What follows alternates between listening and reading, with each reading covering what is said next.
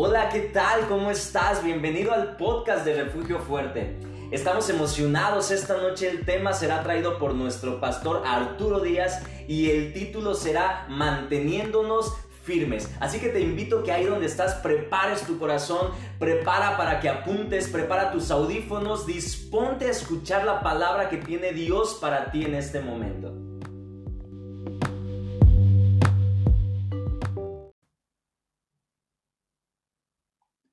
Dios le bendiga hermanos, eh, Dios le bendiga iglesia. En esta noche en podcast de la palabra quiero, quiero hablar de un tema que va a ser importante para cada uno de nosotros. El tema es manteniéndonos firmes. ¿Conoce usted al atleta, al único atleta en el mundo que siempre llega al último?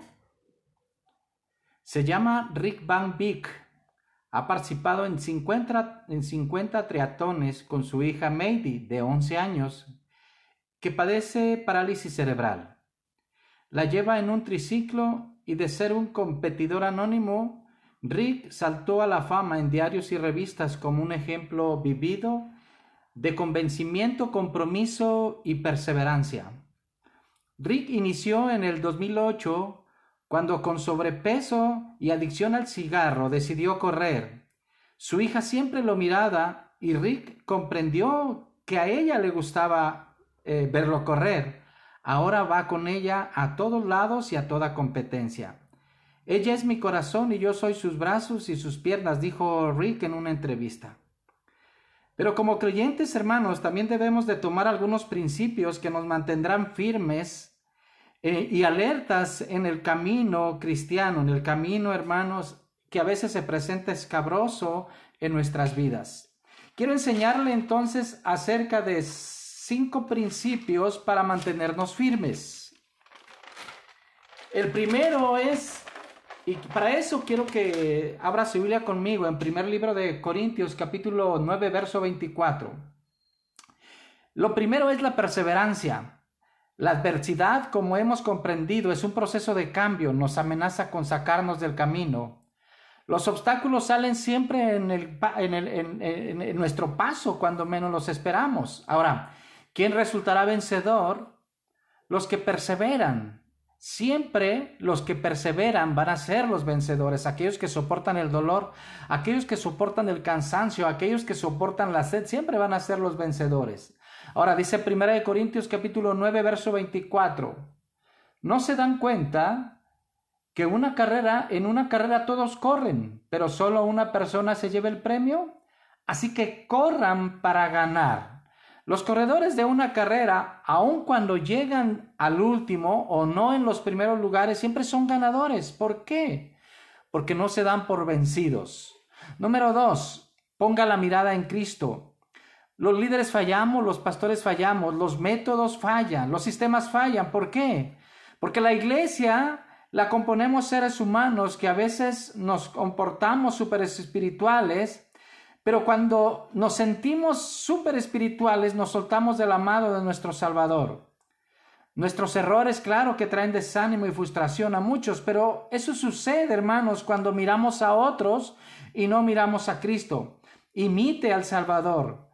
Ponga su mirada en su Señor, en su Redentor, en Jesús de Nazaret. Dice la palabra del Señor en primer libro de, primer libro de Corintios, capítulo 9, verso 25.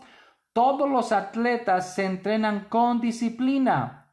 Lo hacen para ganar un premio que se desvanece, pero nosotros lo hacemos por un premio eterno, es decir, nosotros corremos por un premio eterno. ¿Y ese premio cuál es? ¿Ese premio cuál es, hermanos? Estar en la presencia del Señor por siempre. Así que ese es el número dos. Número tres, rápidamente. Nuestra meta es llegar al fin. Usted tiene que llegar al fin. Esta es una carrera. La carrera cristiana ya tiene un fin. Usted tiene que perseverar. Usted tiene que mirar a Cristo. En tercer lugar, usted tiene que llegar al fin. Esa es su meta.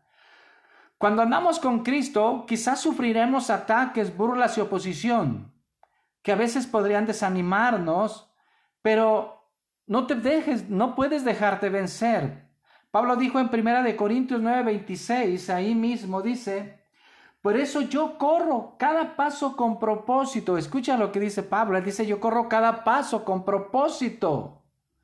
No solo doy golpes al aire, dice, dice Pablo. Estoy leyendo la versión nueva, versión nueva, traducción viviente. Él dice, por eso yo corro cada paso. Hermanos, cada paso. Pablo decía, yo estoy en la carrera. Yo corro cada paso, cada día, cada servicio, cada lectura de la palabra, cada, cada oración. Ahora, usted tiene que tener como propósito, hermano, no eh, llegar al fin, no solo tirar al aire. Nuestra meta es llegar al fin, hermanos.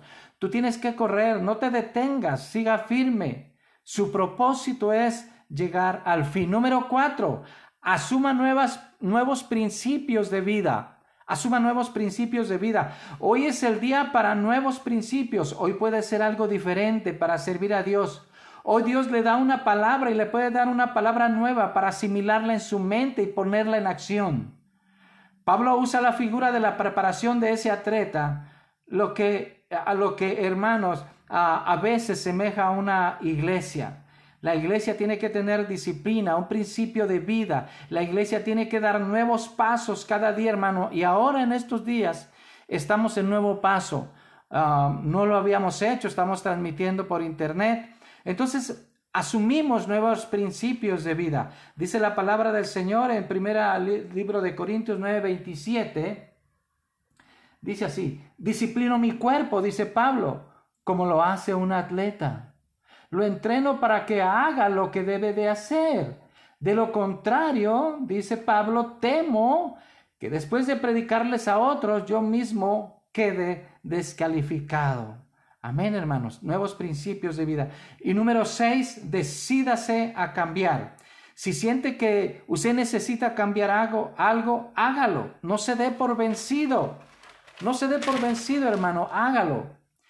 No, no se rinda fácilmente. Vuelva su mirada a Dios en oración y pide, pida su guía, pida su dirección y espere en Dios hasta que Él le muestre su camino. Si usted dice, hermano, eh, estoy flaqueando, estoy debilitándome, hermano, yo quiero orar por usted, hermana, yo quiero orar por usted. Padre, en el nombre de Jesús te ruego que bendigas a mis hermanos, a los que están flaqueando, Señor, aquellos, Señor, que se han desanimado, que se han frustrado. Yo oro por ellos y los bendigo, Señor. Bendíceles, por favor, y ayúdales cada día. Padre, gracias por sus vidas. En el nombre de Jesús. Hermano, esto fue fragmentos de la palabra y el tema, hermano, y nuestro tema fue mantengámonos firmes. El Señor le bendiga.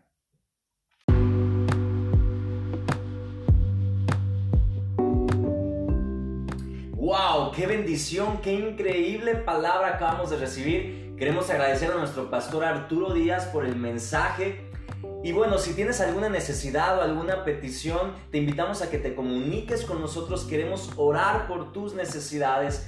Te invitamos también que estés al pendiente de nuestras redes sociales y que estés al tanto de nuestras próximas publicaciones. Espero haya sido de bendición. Nos vemos a la próxima.